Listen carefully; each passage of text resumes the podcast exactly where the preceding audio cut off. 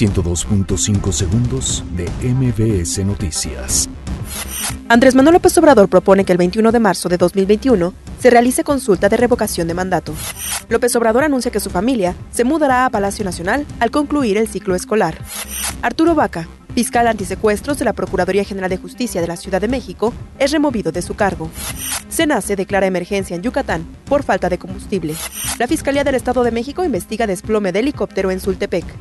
Donald Trump confirma reunión con Xi Jinping durante cumbre del G20. Activan alerta de tsunami en Japón tras sismo de 6.8. Facebook anuncia creación de criptomoneda. Se usará en WhatsApp y Messenger. Michel Platini es arrestado por presunta corrupción en la adjudicación del Mundial de Qatar. 102.5 segundos de MBS Noticias.